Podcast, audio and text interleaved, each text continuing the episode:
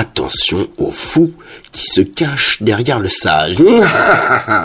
bah oui, on ne sait jamais quelle raison tient cet homme dans ce sérieux. L'avantage avec la folie, bah, c'est qu'elle n'a pas tellement besoin de se prendre au sérieux. Puis, quand bien même elle se prendrait au sérieux, eh ben, on dirait qu'elle est folle de le faire, et puis, et puis, ben, ça lui donnerait un peu raison. C'est marrant d'ailleurs de, de donner raison à la folie. L'idée est folle, n'ai-je pas raison? Moi, hmm, on sait pas. Je dois l'admettre. J'ai une certaine tendresse pour la folie. Bon, oui, on en fait des choses par folie. Ah, parfois des belles choses, parfois des choses horribles. Mais, mais bien souvent, ce sont de grandes choses. Voilà. La grandeur est une folie, d'ailleurs. Enfin, d'ici aussi.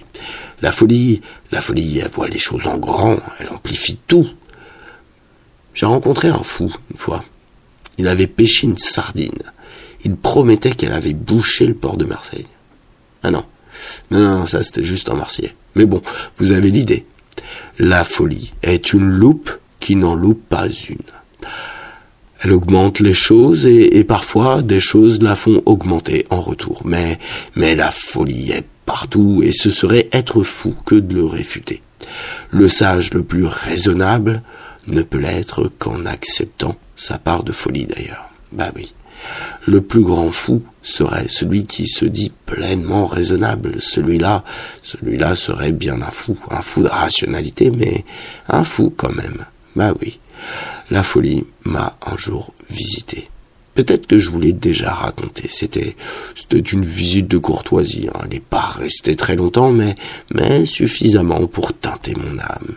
C'était une folie mélancolique. La mélancolie, oh, c'est triste la mélancolie. Hein. Or, la tristesse, la tristesse peut amener de jolies choses, comme la sensibilité par exemple, et bien d'autres encore. Cependant, lorsqu'on apprend à la faire nôtre, elle peut devenir un petit esprit foufou, voilà, une source d'inspiration. Par ailleurs, lorsqu'on est triste et morose, eh ben, eh ben, l'humour devient presque une seconde nature. Alors, alors j'accepte ma folie, je l'assume et je l'accueille.